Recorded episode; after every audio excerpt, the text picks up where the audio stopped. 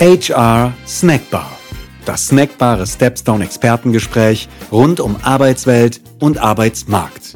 Wie immer serviert von Caroline und Tobias. Herzlich willkommen zu einer neuen Folge in der Stepstone HR Snackbar, dem Podcast von Stepstone. Mein Name ist Caroline Engels und ich kümmere mich bei Stepstone vor allem um das Thema Content und darf gemeinsam mit meinem geschätzten Kollegen Tobias Zimmermann diesen Podcast moderieren. Wir sitzen beide in Düsseldorf, ich im Homeoffice und Tobias in unserem Büro am Medienhafen. Hallo Tobias. Ja, hallo Caro. Tobias ist unser Arbeitsmarktexperte bei Stepstone und steckt auch hinter der Plattform Stepstone Wissen. Wer die Plattform noch nicht kennt, einfach mal unter www.stepstone.de slash Wissen vorbeischauen. Dort befinden sich alle unsere Studien zum kostenlosen Download und die wichtigsten Zahlen sind dort auch nochmal übersichtlich und anschaulich aufbereitet. Also vorbeischauen lohnt sich auf jeden Fall. Ja, wir sprechen heute über die Themen ähm, Chancengleichheit und Vielfalt. Eigentlich sprechen wir über das Thema Diversity, denn unter diesem Begriff werden diese anderen Begriffe oft zusammengefasst. Das ist ein sehr komplexes Thema mit sehr vielen Facetten. Und wir wollen uns heute mit unseren beiden tollen Gästen vor allem über den Aspekt des diskriminierungsfreien Recruitings unterhalten. Denn wir sind natürlich der Meinung, dass ein fairer Recruiting-Prozess als Standard mehr als wünschenswert wäre in der Zukunft.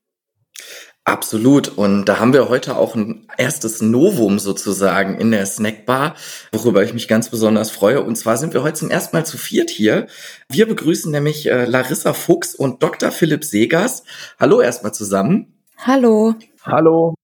Larissa ist Doktorandin an der Universität zu Köln und Philipp ist Managing Director bei Case und beide sind als solches Teil oder unterstützen das sogenannte FAIR-Projekt, über das wir jetzt auch gleich ausführlicher sprechen werden. Der Begriff FAIR sagt ja quasi schon, ist das Gegenteil von Diskriminierung oder eben unfair, womit ihr euch beschäftigt. Zuerst einmal, ähm, wir sitzen hier ja wie immer an unserer Snackbar. Ihr beide habt natürlich auch eure Getränkewünsche geäußert und da haben wir schon in der Vergangenheit öfter mal das Feedback bekommen, dass wir das zu spät bereitstellen. Das wollen wir natürlich nicht machen.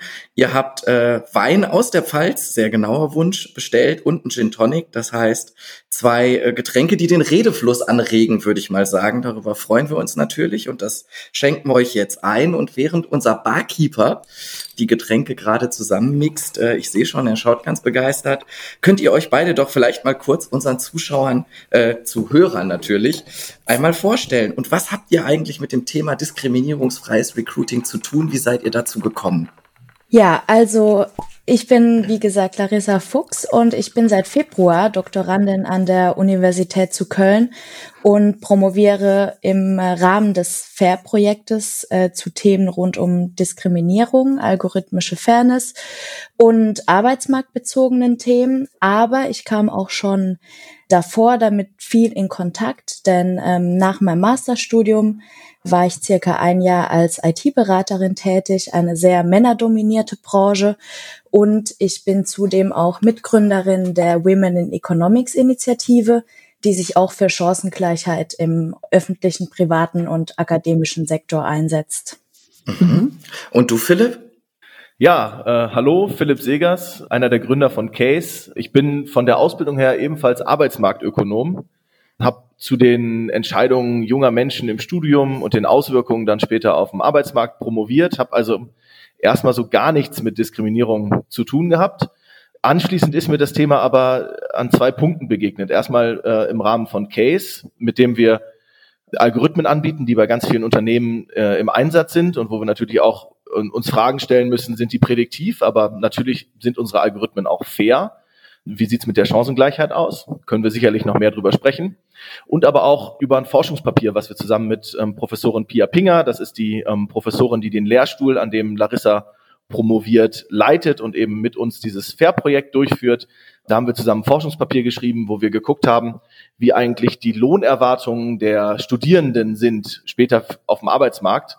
Und da haben wir gefunden, dass eben der Gender Pay Gap in den Lohnerwartungen ziemlich genau dem späteren Gender Pay Gap am Arbeitsmarkt entspricht und ähm, die Ungleichbehandlung gewissermaßen schon komplett antizipiert wird von den jungen Leuten. Das ähm, war schon ein starkes Ergebnis, im Negativen natürlich. Und ja, wenn man Arbeitsmarktökonom ist und sich mit dem Arbeitsmarkt und mit Recruiting beschäftigt, dann kommt man eben früher oder später leider zwangsläufig zu dem Thema Diskriminierung. Und äh, ja, da hoffen wir mit dem FAIR-Projekt einen kleinen Beitrag leisten zu können. Wir werden gleich nochmal ausführlicher auch über das FAIR-Projekt sprechen. Ähm, vielleicht nochmal ganz kurz zurück zu CASE. CASE steht ja für Candidate Select. Da beschäftigt ihr euch ja auch konkret mit dem fairen Vergleich von Abschlüssen. Ähm, kannst du da nochmal ein bisschen genauer drauf eingehen? Also wie genau unterstützt ihr Recruiter dabei, Studienleistungen besser vergleichen zu können? Sehr gerne. Wir haben allein in Deutschland knapp 500 Hochschulen. Wir haben äh, 20 bis 30.000 verschiedene Studienprogramme, je nachdem, wie man das definiert. Und in diesen ganzen Programmen wird natürlich anders benotet. Die äh, Leistungsdichte ist unterschiedlich. Das heißt, in manchen Studienprogrammen wird sehr, sehr stark selektiert und nur sehr, sehr gute, leistungswillige und äh, kognitiv fitte Studierende werden zugelassen. In anderen Programmen ist es einfacher im Verhältnis reinzukommen. Und das Ganze führt dazu, dass die Note, die hinten auf dem Zeugnis draufsteht, eben sehr, sehr wenig darüber aussagt, wie erfolgreich man im Studium war. Und ähm, das sieht man auch in Studien. Das heißt, wir haben Case eigentlich nur deswegen gegründet, weil wir in großen Arbeitsmarktdatensätzen gesehen haben, dass die Note gar keine Prädiktion erlaubt, wer später im Beruf erfolgreicher ist. Und das fanden wir schade, weil junge Leute sehr, sehr viel Zeit im Bildungssystem verbringen und da auch Leistungen bringen und die natürlich irgendwie messbar, vergleichbar und nutzbar sein sollten. Ähm, und genau das machen wir. Das heißt, wir haben ganz, ganz viele Notenverteilungsdaten, ähm, wissen genau, wie wo benotet wird, haben aber auch ähm, mit unserer Fachkraft 2030 Stichprobe, das ist ein großes Forschungsprojekt, was ich 2012 mit initiiert habe, eine Stichprobe von über 300.000 Studierenden, mit denen wir IQ- und Persönlichkeitstests gemacht haben. Das heißt, wir wissen auch ganz genau, in welchen Studienprogrammen eigentlich die ähm, besonders kognitiv fitten, aber auch von der Persönlichkeit eben sehr produktiven jungen Leute sind. Okay, alles klar. Das heißt, ihr unterstützt äh, das Recruiting schon technisch und mit modernsten Algorithmen, sage ich mal, mit modernsten auch vielleicht KI-Lösungen kann man sagen. Du hast am Anfang jetzt schon euer gemeinsames Paper zum Thema Lohnerwartungen erwähnt. Larissa, vielleicht kannst du uns noch mal jetzt kurz auf der Basis erklären, was macht das FAIR-Projekt? Also da wollt ihr sozusagen noch mal einen Schritt weitergehen. Ja, genau. Also FAIR steht für Fair Artificial Intelligence Recruiting und ist ein staatlich gefördertes Projekt, was sich zum Ziel gesetzt hat, den Arbeitsmarkt fairer zu gestalten. Und das Ziel von FAIR ist es hier, den aktuellen Stand der Technik zu erweitern, sodass automatisierte Entscheidungsprozesse bei der Jobvergabe diskriminierungsfreier ablaufen können. Und gleichzeitig soll mit dem äh, Fair Index auch Diskriminierungsmuster systematisch identifiziert werden und eliminiert werden. Und ähm, Datengrundlage sind hier Lebenslaufinformationen von potenziellen Bewerbern. Und das Projekt ist durch die EU gefördert und das Land ähm, Nordrhein-Westfalen. Und wir arbeiten von der Universität zu Köln ähm, zusammen mit Candidate Select. Aber es sind auch assoziierte Projektpartner dabei wie Telekom, Simon Kucher, Studitems und Fieger. Mhm. Alles klar, vielen Dank für den Überblick. Wir werden auf jeden Fall auch den Link äh, zu der Webseite des Projekts in die Show Notes packen. Ähm, was mich noch interessieren würde, wie lange ist das Projekt angelegt oder ist da die Laufzeit erstmal offen? Das Projekt ist auf zwei Jahre angelegt und wir haben im Januar 2020 angefangen. Alles klar, das heißt ähm, noch ein relativ junges Projekt. Ähm, vielleicht schon, äh, könnt ihr schon erste Erfolge vermelden oder wie weit seid ihr schon? Es ist ein Entwicklungsprojekt, es ist vorwettbewerblich. Das heißt, wenn wir jetzt sagen würden, wir haben ein Produkt, was ähm, jeder nutzen kann, dann äh, würde der Projektträger uns doch ähm, ganz übel auf die Finger klopfen. ähm, wie Larissa das schon ähm, eingangs gesagt hat, geht es eben auf der einen Seite darum, wirklich Algorithmen zu entwickeln, die man im Recruiting nutzen kann, die sich eben auf Informationen stützen, die auf Lebensläufen stehen. Gerade bei Lebensläufen ist es oft wichtig, dass Informationen kontextualisiert werden. Das heißt, eine Note sagt eben nur dann was aus, wenn ich weiß, wie in dem Studienprogramm überhaupt benotet wurde und wie gut die anderen waren. Und genauso muss auch eine Arbeitserfahrung muss kontextualisiert werden. Und das sind eben Dinge, für die man viele Kontextdaten braucht und die sammeln wir aktuell noch. Das heißt, ähm, wir haben noch keine fertigen Produkte, die man jetzt nutzen kann.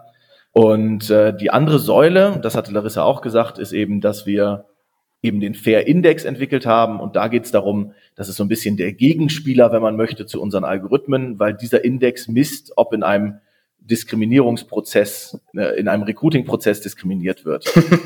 Das war ein freudscher Versprecher. Das war ein freudscher Versprecher, ja. Es ist, es ist leider dann doch, äh, wenn man sich äh, gewisse Studien anguckt, gar nicht so weit weg von der Wahrheit. Ja, und ähm, das ist so der Gegenspieler zu dem Algorithmus, weil wir durch den Index natürlich sehen können, was passiert im Prozess, werden fairere Entscheidungen getroffen durch den Algorithmus und das als Benchmarking nutzen können, um dann auch sicherzustellen, dass wir immer näher an den an das diskriminierungsfreie Recruiting drankommen.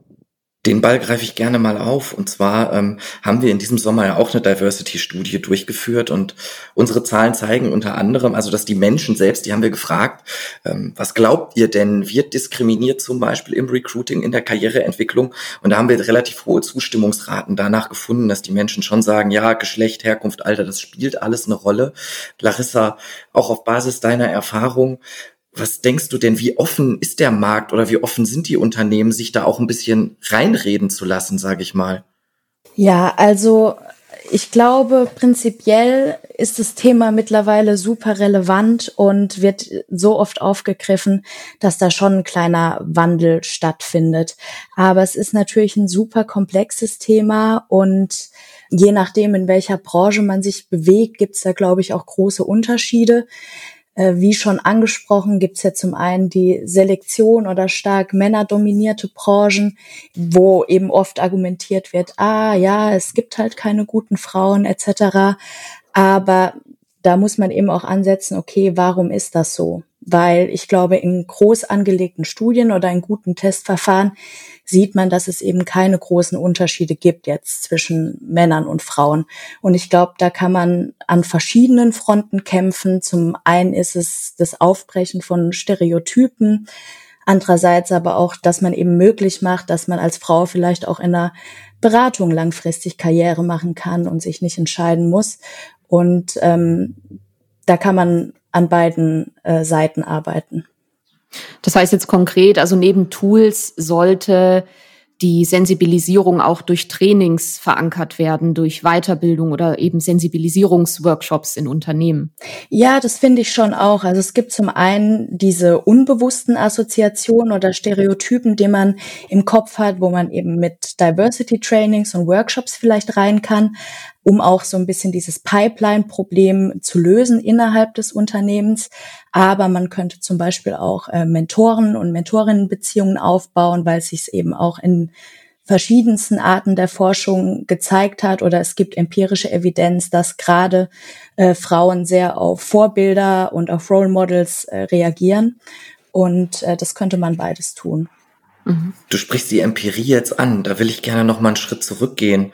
Und zwar habt ihr konkrete Erkenntnisse, welche Form und Art von Diskriminierung Bewerber oder Bewerberinnen am häufigsten ausgesetzt sind? Ja, also wenn man da in die, äh, in die Literatur guckt, wie der Forscher oder die Forscherin so gerne sagt, dann sieht man schon, dass es systematische Diskriminierung überhaupt jetzt erstmal gibt. Das heißt, in ganz, ganz vielen Studien konnte das gezeigt werden. Jeder, der da Zweifel hat, darf sich gerne an uns wenden, kriegt eine komplette Literaturliste. Also da braucht man eigentlich jetzt nicht mehr drüber diskutieren.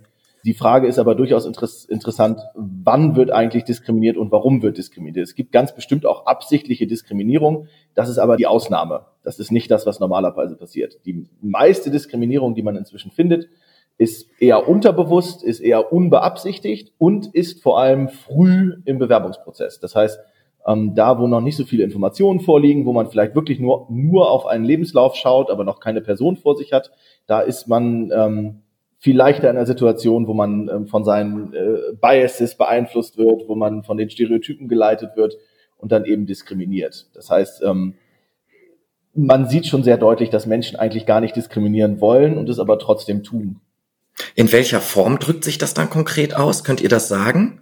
Die häufigsten Studien, die durchgeführt werden, wenn ich ein bisschen aushole, sind sogenannte Vignettenstudien. Das sind Studien, wo fiktive Lebensläufe an Unternehmen geschickt werden. Und das Schöne an fiktiven Lebensläufen ist, man ist komplett frei in der Gestaltung. Das heißt, man kann einen identischen Lebenslauf nehmen und dann nur das Foto, den Namen, das Geschlecht, die Herkunft, solche Dinge austauschen, aber die Qualifikationen komplett identisch lassen. Und in diesen Studien findet man eben, dass obwohl alles andere gleich bleibt, der Name, die Herkunft, das Geschlecht, das Foto, dass das alles eine Rolle spielt. Und ähm, das sind keine kleinen Effekte. Also es gibt eine Studie, die wir ganz gerne zitieren, von äh, Weichselbaumer ist das, glaube ich, äh, wo geguckt wurde, dass sich die gleiche Person, sogar das gleiche Foto, nur einmal mit einem deutschen Namen, dann das gleiche Foto mit einem türkischen Namen und dann nochmal der gleiche türkische Name und auf dem Foto aber noch ein Kopftuch.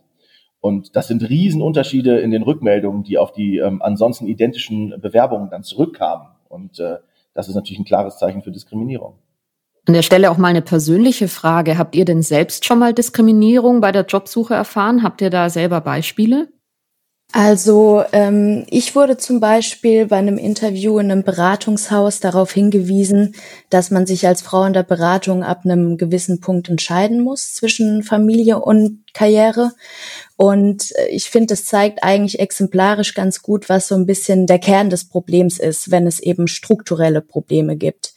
Weil zum einen würde ich der Aussage natürlich zustimmen, aber in der Situation fühlt man sich natürlich erstmal hilflos, weil man mit was konfrontiert ist, für das man A gar nichts kann und sich B auch noch gar keine Gedanken dazu gemacht hat.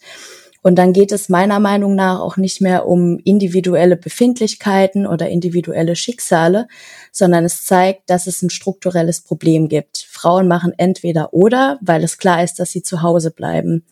Und ähm, dann sollte man eben an der Wurzel des Problems ansetzen und den Umgang mit Geschlechterrollen und Stereotypen vielleicht so langsam aufbrechen oder auch gucken, dass man vielleicht flexiblere Arbeitszeiten hat oder Childcare-Einrichtungen schafft. Mhm. Ja, was du äh, gesagt hast, finde ich auch interessant, weil das war jetzt ein Beispiel, wo du mal persönlich Diskriminierung erfahren hast. Man hat dich das ja ins Gesicht gefragt sozusagen.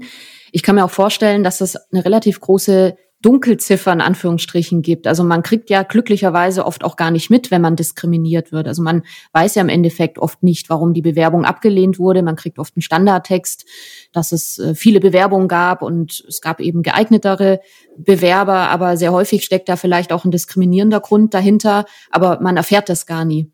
Das, das meine ich eben mit Dunkelziffer. Sehr häufig äh, bleibt das im Verborgenen. Genau, ich meine, äh, ich habe in der Initiative, in der ich auch tätig bin, hört man ja immer wieder mal was oder man tauscht sich aus. Ich finde, es hilft schon ungemein, aber da kriegt man natürlich auch viel anekdotische Evidenz angetragen.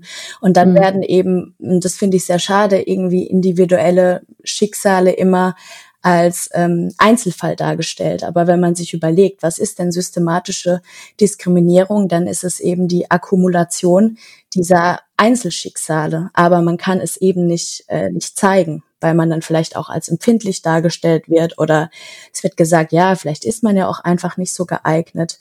Und ähm, ich glaube, da hilft ungemein, dass man diskutiert, in Diskurs geht. Und ich habe auch ein positives Gefühl, dass der aktuellen Wandel stattfindet.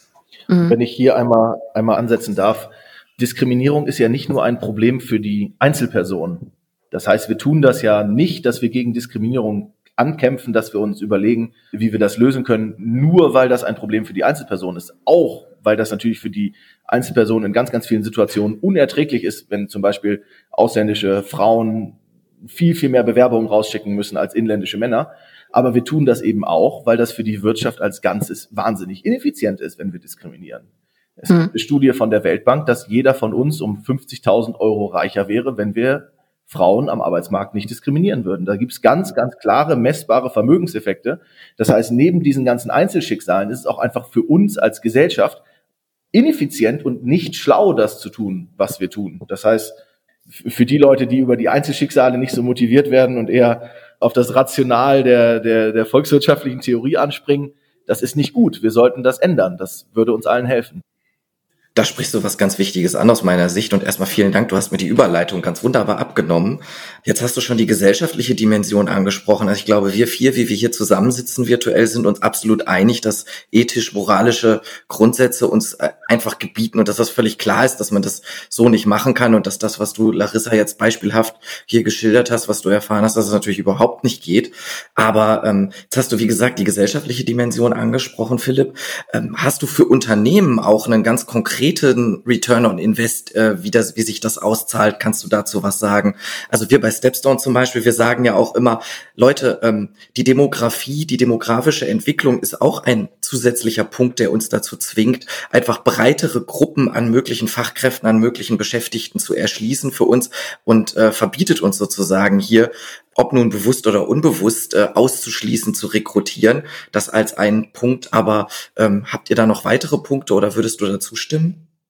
Wenn wir über äh, Diversity reden, dann reden wir oft über Studien, wo gezeigt wird, ob eben gemischte Teams besser sind als nicht gemischte Teams. Und da sieht man dann meistens, dass gemischte Teams besser sind. Es gibt aber natürlich auch Evidenz in bestimmten Situationen für, die, für das Gegenteil. Aber Diskriminierung greift ja noch viel tiefer. Da geht es ja nicht um die Frage, ob die Teams jetzt gemischt sind oder nicht, sondern es geht darum, dass ich mein, wenn ich jetzt bei dem Einstellungsprozess, bei der Einstellungsentscheidung bleibe, dann geht es darum, dass ich meinen Bewerberpool einschränke. Wir wissen aus eignungsdiagnostischen Testverfahren, dass es jetzt keine Unterschiede in der kognitiven Fähigkeit, in der Persönlichkeit gibt, die in irgendeiner Form rechtfertigen würden, lieber Männer als Frauen einzustellen zum Beispiel.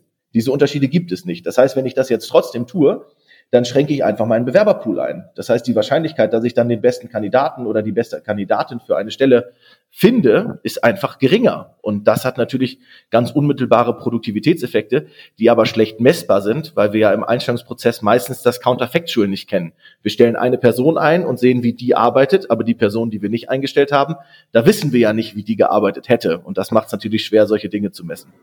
Wir haben jetzt schon so ein bisschen das Thema Chancen angesprochen, also welche Chancen sich auftun, wenn man zum Beispiel Algorithmen in der Personalauswahl anwendet. Was sind denn zum Beispiel Risiken? Was würdet ihr da sagen? Die Risiken sind im Prinzip die gleichen, wie man sie auch haben könnte, wenn man schlechte Eignungsdiagnostik oder generell schlechte Auswahlinstrumente einsetzt. Das heißt, auch Algorithmen können diskriminieren. Ähm, sie tun das nicht aus sich heraus, weil sie ja aus sich heraus erstmal sowieso gar nichts tun, sondern sie tun das, wenn sie zum Beispiel mit den falschen Datensätzen trainiert werden, wenn sie eben aus diesen Daten lernen, dass Männer häufiger befördert werden als Frauen und dann daraus meinen abzuleiten, dass Männer besser geeignet wären als Frauen. Ähm, das kann natürlich passieren. Und ähm, man kann in dem Kontext vielleicht auch mit einem Vorurteil aufräumen, was immer noch recht häufig erwähnt wird. Es bringt mir nichts, dass ein Algorithmus zum Beispiel Geschlechter- oder Herkunftsblind ist. KI-Tools sind erschreckend gut darin, Dinge wie das Geschlecht oder die Herkunft aus allen möglichen anderen Variablen zu schätzen. Das heißt, wenn ich euch jetzt sage, es gibt einen Bewerber, der hat in Aachen Maschinenbau studiert und spielt am Wochenende gerne Fußball, dann ähm, habe ich euch zwar das Geschlecht nicht verraten, aber man weiß es eben schon, man kann es eben ableiten. Das heißt, Algorithmen geschlechterblind zu machen, ist keine Lösung für das Problem, sondern wir müssen tiefer ran. Wir müssen uns angucken, mit welchen Daten trainieren wir. Wir müssen uns angucken, gibt es in diesen Daten Diskriminierung? Manche Datensätze sind besser geeignet zum Trainieren als andere. Also bei eignungsdiagnostischen Verfahren ist bei manchen Verfahren auch nicht bei allen, weil da gibt's auch schlechte Beleg, dass äh, das neutral ist, also dass da keine Geschlechterunterschiede sind. Wenn ich damit trainiere, habe ich natürlich schon mal den Vorteil, dass ich da nicht so viel falsch machen kann. Ich kann aber auch Trainingsdatensätze bereinigen im Vorhinein. Also ich kann, wenn ich mit Gehaltsdaten unbedingt trainieren möchte, ich kann den Gender Pay Gap, den kann ich korrigieren statistisch, sodass dann in den Daten, mit denen ich trainiere, der gar nicht mehr vorliegt. Das sind alles Möglichkeiten, ähm, mit denen man das besser machen kann. Aber unterm Strich ist halt das Aller, Allerwichtigste, Algorithmen müssen evaluiert werden. Also selbst der beste Experte kann nicht, wenn ihm jemand skizziert, wie ein Algorithmus funktioniert und mit welchen Daten der trainiert wurde, kann nicht sagen, ob der Algorithmus jetzt gut oder schlecht ist, im Sinne von, ist er prädiktiv, also drückt er aus, wer später wirklich besser im Job ist, und ist er fair? Das kann ich nur einschätzen, wenn ich Daten in der Praxis sammle, wenn ich Evaluations-, Validierungsdaten sammle. Und deswegen ist eben auch der Fair-Index wichtig und deswegen müssen HR-Abteilungen schon auch ein wenig ähm, ihre Präferenz äh, steigern, mit Daten zu arbeiten, weil nur so kann ich eben Tools entwickeln, äh, evaluieren. Und das ist eigentlich gar nicht nur ein Algorithmenthema, sondern das trifft genauso auf eignungsdiagnostische Testverfahren und auf jegliche Auswahlinstrumente zu. Ich muss eben gucken, was die Implikationen davon sind. Deswegen hattest du ja, glaube ich, auch im Vorgespräch gesagt, dass es eben nicht den Algorithmus gibt. Also es gibt jetzt nicht den Algorithmus und der ist dann universell, pauschal immer anwendbar, sondern das, also du hast das, glaube ich, gerade sehr gut zusammengefasst, wie komplex das Thema eigentlich ist. Weil so als technischer Laie stellt man sich das manchmal einfacher vor. Man denkt sich, ja, dann die Arbeit muss einmal gemacht werden und dann profitiert jeder davon. Und ähm, das fand ich jetzt sehr schön von dir erklärt, dass das so einfach eben nicht ist tatsächlich. Genau, also es gibt nicht den einen Algorithmus, sondern man muss schon im, im Detail hingucken, muss da auch die Anbieter in die Pflicht nehmen, dass sie genau erklären, was sie tun, dass sie aber auch bereit sind, sich evaluieren zu lassen. Das geht gar nicht anders. Ich finde, du hast eben auch noch einen anderen wichtigen Punkt angesprochen, und zwar auch die Bereitschaft in den HR-Abteilungen, datenbasiert Entscheidungen zu treffen, beziehungsweise sich davon unterstützen zu lassen. Also wir entdecken auch immer wieder, dass die Bereitschaft trotz ganz vieler verfügbarer Tools, die da unterstützen können, noch gar nicht so groß ist, beziehungsweise dass ganz viele Abteilungen sogar ohne die Erhebung konkreter KPIs arbeiten. Wie würdest du da dran gehen oder wie müssen wir da die Menschen überzeugen? Ich glaube, HR schadet sich damit vor allem selbst, weil ähm, so wie es aktuell in vielen Unternehmen läuft, liegen eben keine guten Zahlen dazu vor, mit denen HR auch den eigenen Mehrwert unterstreichen könnte. Es geht ja nicht nur darum, dass ich, ein, dass ich einen Algorithmus evaluiere oder ein Auswahlinstrument, aber dadurch, dass ich eben solche Dinge evaluiere, kann ich ja auch Mehrwerte messen. Und wenn ich solche Mehrwerte messen kann, kann HR natürlich auch viel stärker über eine qualitative ähm, Diskussion Zugang finden zu solchen Themen und sagen, okay, schaut mal, wir haben den Prozess hier besser gemacht. Und wenn unsere Mitarbeiter 10, 20 Prozent produktiver, gesünder, glücklicher sind, dann macht das ja was mit der Produktivität des Unternehmens. Das heißt, solche Dinge zu messen helfen, von dem Status quo wegzukommen, der oft eben ist, HR ist eine reine Kostenstelle. Und wenn man nur über Kosten evaluiert wird, dann ist es eben ja auch nicht angenehm, so zu arbeiten, weil man dann eben nicht keine nicht nicht die Mehrwerte schaffen kann, die man gerne schaffen würde, aber die muss man eben auch so ein bisschen belegen, müssen andere Abteilungen ja auch. Um nochmal ganz kurz auf das Thema Algorithmen als solche zurückzukommen.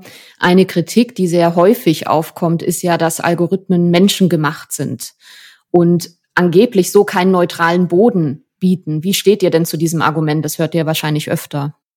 Ja, also vielleicht keinen neutralen Boden, aber definitiv einen neutraleren, der den Status quo verbessern kann, wo man, wie ich finde, immer ansetzen sollte. Ich finde ein ganz anschauliches Beispiel ist, man hat ja öfter schon gehört, dass bei den sogenannten Blind Auditions beim Vorspielen in Orchestern, ähm, dass es dann dazu geführt hat, dass der Anteil an Frauen natürlich gestiegen ist. Und ich finde, das kann man eigentlich sinnbildlich ganz gut übertragen, denn wenn man die Qualität neutral bewerten kann, was in dem Fall natürlich viel einfacher ist als ähm, im komplexen Arbeitsmarkt, dass sich dann eben eine natürliche Balance einstellt und die Geschlechter automatisch ausgeglichener sind. Und ich glaube, aus einer gelungenen Kombination von guten Trainingsdaten, die eventuell korrigiert sind, einer fairen und zielgerichteten Eignungsdiagnostik, aber auch im Zusammenspiel mit Entscheidungen von Menschen, kann man auch zu dem natürlichen Wachstum kommen und eben zu diesem Endergebnis, weil es geht jetzt auch gar nicht darum, besser zu sein als der Mensch. Also wie schon gesagt, Algorithmen sind Menschen gemacht, aber man kann die Vorteile der Technik eben auch für sich nutzen. Ich glaube, wenn wir immer darüber sprechen, wie können Mensch und Algorithmus zusammenarbeiten, dann brauchen wir, glaube ich, an dieser Stelle nicht mehr darauf zu kommen, dass der Algorithmus den Mensch ersetzt. Ich glaube, da sind wir uns einig, dass das gar nicht der Fall ist, sondern dass wir darauf abzielen müssen, wie können wir als Menschen Algorithmen am effizientesten für uns nutzen? Wie können wir die Tools nutzen? Wie können wir die Methoden einsetzen? Vielleicht könnt ihr einmal skizzieren, wenn ihr den Recruitern das alles an die Hand gebt, was ihr jetzt dabei habt, wie funktioniert das im Idealfall? Also wir können ja vielleicht einfach nochmal da ansetzen, wo wir ähm, bei der Beschreibung der Ausgangslage waren. Gerne. Und zwar waren wir da, dass Menschen vor allem am Anfang des Recruiting-Prozesses diskriminieren. Sie tun das unabsichtlich und sie tun das, weil sie noch nicht so viele Informationen haben. Das heißt, sie tun das bei einem CV-Screening eher als in einem Gespräch. Das ist natürlich ganz klar, dass man hier Diskriminierung dann abbauen kann, wenn man mehr Informationen beisteuert. Und mehr Informationen beisteuern kann eben sein, ich erkläre einen ausländischen Bildungsabschluss durch einen Algorithmus und kontextualisiere den, den der Recruiter oder die Recruiterin ansonsten nicht verstanden hätte. Wenn sich jemand aus Indien bewirbt, weiß man im Einzelfall meistens nicht, war das jetzt eine Elite-Hochschule, die es in Indien absolut gibt, oder war das eher was, was wir in Deutschland als Abendschule bezeichnen würden. Und das sind natürlich einfach Informationen, die da fehlen, die dazu führen, dass jetzt in dem Kontext dann ganz konkret indische Bewerbende diskriminiert werden gegenüber inländischen, weil man es einfach nicht versteht. Das ist unabsichtlich. Und hier kann man natürlich relativ leicht, wenn man Informationen ähm, hinzugibt, dem Recruiter helfen, weniger zu diskriminieren. Das heißt, es soll gar nicht darum gehen, und das ist auch nicht das, was wir ähm, bei Case, wenn wir unsere Algorithmen, die eben Bildungsabschlüsse Bewerten in, in Einsatz bringen, geht es gar nicht darum, dass wir sagen, dass da automatisierte Entscheidungsregeln definiert werden sollen oder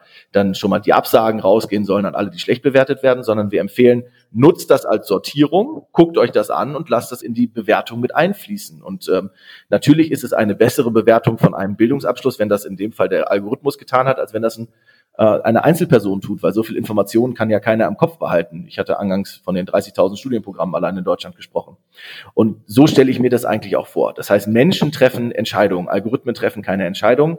Algorithmen können aber sehr wohl dabei helfen, Entscheidungen zu treffen. Die Recruiterinnen und Recruiter besser beraten, Informationen beisteuern, ähm, Bewerbungsangaben kontextualisieren. Das sind alles Dinge und da kann man dann auch relativ gut zeigen, dass die Entscheidungen besser werden. Und ich bin mir auch sicher, dass dann wir zumindest weniger Diskriminierung in solchen Entscheidungen finden werden.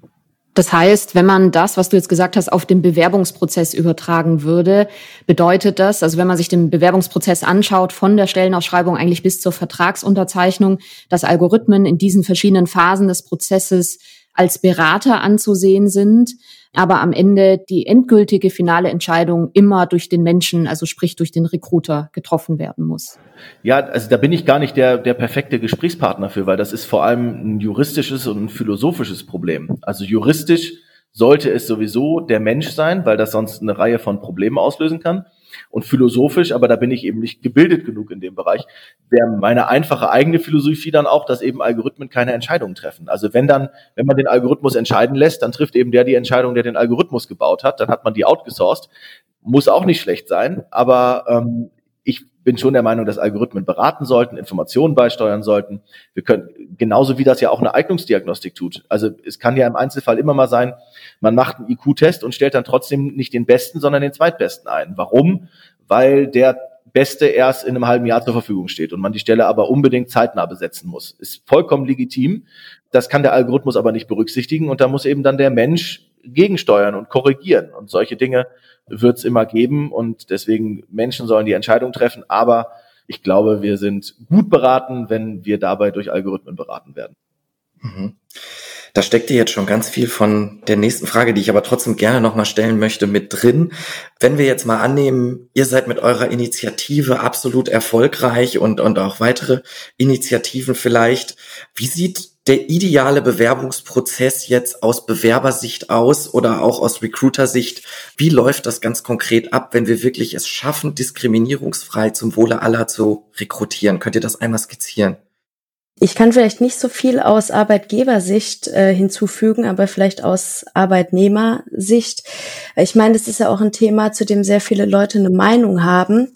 Und ähm, ich finde vor allem, wenn man sich bewirbt, das Thema Transparenz äh, super wichtig, weil äh, wir hatten ja auch ähm, im Rahmen also mit Studietemps zusammen in der Fachkraftumfrage so eine Art Akzeptanzstudie zu Algorithmen durchgeführt. Und da kam auch bei raus, dass äh, Studierende zwar eher, also zunächst eher kritisch sind, aber wenn man den Einsatz begründet, dann doch positiv. Und ähm, ich glaube, dass man da an der Transparenz ansetzen kann, weil oft kommt einem das Thema wie eine Art Blackbox rüber. Und Transparenz hilft eben nicht nur den Arbeitnehmern, sondern auch den Arbeitgebern, sich für gewisse Sachen dann auch, ja, nicht zu rechtfertigen. Aber im Rahmen des allgemeinen Gleichstellungsgesetzes ist es ja schon auch so, dass man mittlerweile als Arbeitgeber in die Pflicht genommen wird, gewisse Entscheidungen zu begründen. Ja, das Thema Transparenz ist, glaube ich, ganz wichtig. Das haben wir selber auch festgestellt, auch in unseren Umfragen, dass es einfach immer wichtig ist, dass man sagt, warum machen wir die Dinge so, wie wir sie tun. Auch ganz unabhängig davon, ob man Algorithmen einsetzt oder nicht. Eigentlich muss ein Arbeitgeber beziehungsweise muss die Personalabteilung in der Bewerberkommunikation immer ganz klar sagen, dass der Bewerbungsprozess, der besteht aus diesen Schritten und das ist der Grund, warum wir das so machen. Und ich glaube, diese Kommunikation auf einer Metaebene ist einfach immer extrem wichtig im Recruiting-Prozess. Ja, und wenn man, wenn man wirklich neutrale Kriterien einsetzt, wie ein Algorithmus, wie ein eignungsdiagnostischer Test, von denen man auch zeigen kann, dass die fair und prädiktiv sind, dann muss man das ja auch eigentlich nicht heimlich tun. Dann kann man ja auch die Ergebnisse im Sinne einer Selbstauskunft mit den Bewerbenden teilen. Das ist ja auch durchaus interessant, wenn man mal mehr lernt, warum man abgelehnt wurde. Unternehmen haben da immer Angst vor der Rechtssicherheit, aber wenn ich da wirklich ein neutrales Kriterium habe, ähm, dann kann ich mich darauf auch berufen. Ich darf eben keine Leute deswegen ablehnen, weil sie äh, eine Frau sind oder aus einem anderen Land kommen. Das geht nicht. Wenn ich das tue, dann Klar, sollte ich es natürlich besser nicht begründen, aber am besten sollte ich aufhören, das zu tun und einen besseren Prozess bauen. Ich glaube, das Thema Transparenz ist wirklich wichtig. Wir sehen in der von Larissa gerade angesprochenen ähm, Erhebung, da haben wir über 15.000 Studierende gefragt, was sie eigentlich von Algorithmen halten. Und da haben wir gesehen, dass die gerade hinsichtlich der Transparenz nicht so positiv bewertet werden. Also immer noch positiver, als wenn nur Menschen die Entscheidungen treffen, aber ähm, nicht so positiv äh, wie hinsichtlich zum Beispiel, wir wollen äh, Diskriminierung abbauen oder die Prozesse äh, schneller und einfacher machen.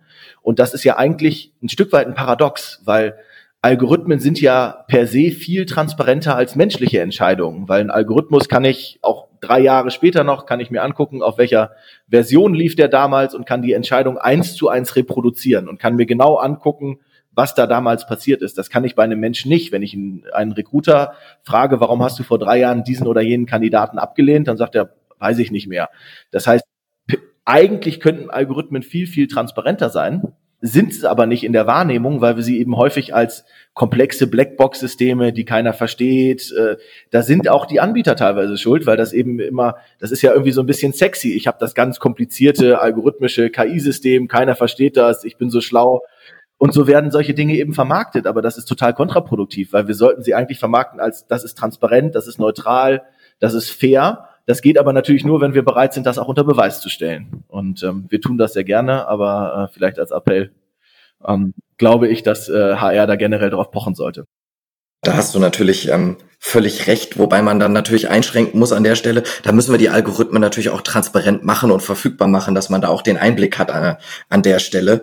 Ich glaube, wir sind an dieser Stelle obwohl, wenn ich jetzt einmal ganz kurz darf, weil ja, klar. Das, das stimmt nur bedingt, weil ich muss ja nicht einen Einblick in den Programmiercode des Algorithmus haben, um ihn zu evaluieren, sondern das Einzige, was ich machen muss, um ihn zu evaluieren, ist ihn nutzen. Ich muss dafür nicht wissen, wie er genau funktioniert. Das hat mir hoffentlich vorher jemand erklärt. Aber in dem Moment, wo ich ihn nutze, kann ich ja gucken, ob die Kandidaten, die der Algorithmus gut findet, ob die auch tatsächlich besser sind im Sinne einer Studie. In dem Moment, wo ich den Algorithmus nutze, kann ich auch gucken, präferiert der Männer gegenüber Frauen, präferiert der Inländer gegenüber Ausländern. Das sind alles Dinge, die ich gucken kann, ohne dass mir da irgendjemand externen Einblick in den Programmiercode geben kann. Ich kann das alleine durch die Nutzung kann ich es evaluieren. Das ist kein Problem. Würdest du sagen, man kann das dann tatsächlich ausschließen, dass wir äh, Diskriminierung nicht doch irgendwo durch den Code begründet, vielleicht auch durch den Datensatz begründet, der dem Ganzen zugrunde liegt, drin haben, wenn ich nur auf die Ergebnisse schaue? Ja, kannst du. Also wenn du zum Beispiel unseren Fair-Index, die Methodik ist aber auch, auch öffentlich, das kann jeder nachbauen. Also wenn ich ein, ein Fairness-Maß im Recruiting-Prozess mitlaufen lasse, dann ist es dem, dem Fairness-Maß komplett egal, wie die Entscheidung getroffen wurde. Also ob das jetzt ein Algorithmus war oder ein Mensch oder ein Test oder was auch immer, das ist für das Fairnessmaß erstmal egal. Das Fairnessmaß guckt nur, hier haben sich eine bestimmte Anzahl an Personen beworben.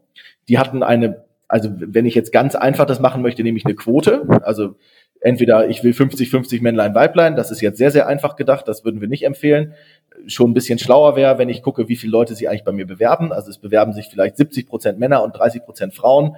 Dann wäre das vielleicht eine Quote, die ich auch anstreben könnte. Idealerweise habe ich irgendein neutrales Kriterium, wie zum Beispiel einen IQ-Test oder auch, ähm, wir können das ganz gut zeigen, äh, unser Case-Score. Und dann kann ich gucken, inwieweit systematisch von diesem neutralen ähm, Instrument abgewichen wird. Das heißt, es ist überhaupt kein Problem, im Einzelfall mal einen Mann einer Frau vorzuziehen. Kann zum Beispiel daran liegen, dass der schneller verfügbar ist oder was auch immer. Aber wenn systematisch ähm, von einem IQ-Test zum Beispiel abgewichen wird und immer wenn dann abgewichen wird, wird der Mann eingestellt anstatt der Frau, dann ist es ein Zeichen für systematische Diskriminierung und dann kann ich eben sagen, dieser Algorithmus oder dieser Entscheidungsprozess ist nicht fair. Dafür brauche ich nicht den Programmiercode des Algorithmus selbst haben. Hm.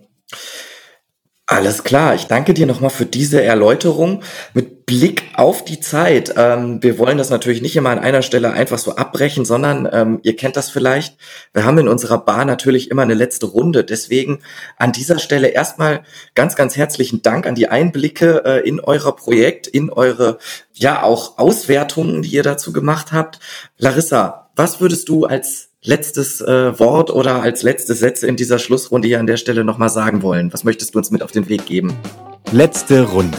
Also vielleicht erstmal Prost, weil wir an der Snackbar sind. Und ähm, Ja, andererseits würde ich gerne sagen, dass ich äh, hoffe, dass wir mit dem Fair-Projekt, was sich zum Ziel gesetzt hat, den Arbeitsmarkt fairer zu gestalten, das auch machen können, vielleicht ein paar Barrieren aufbrechen, die im Kopf vorhanden sind bei HR-Abteilungen oder äh, auch Unternehmen allgemein, dass man einfach die Automatisierung und Digitalisierung da nutzt, wo man es eben kann, um im Endeffekt zu einer diverseren äh, Welt und besserem Output zu kommen. Mhm.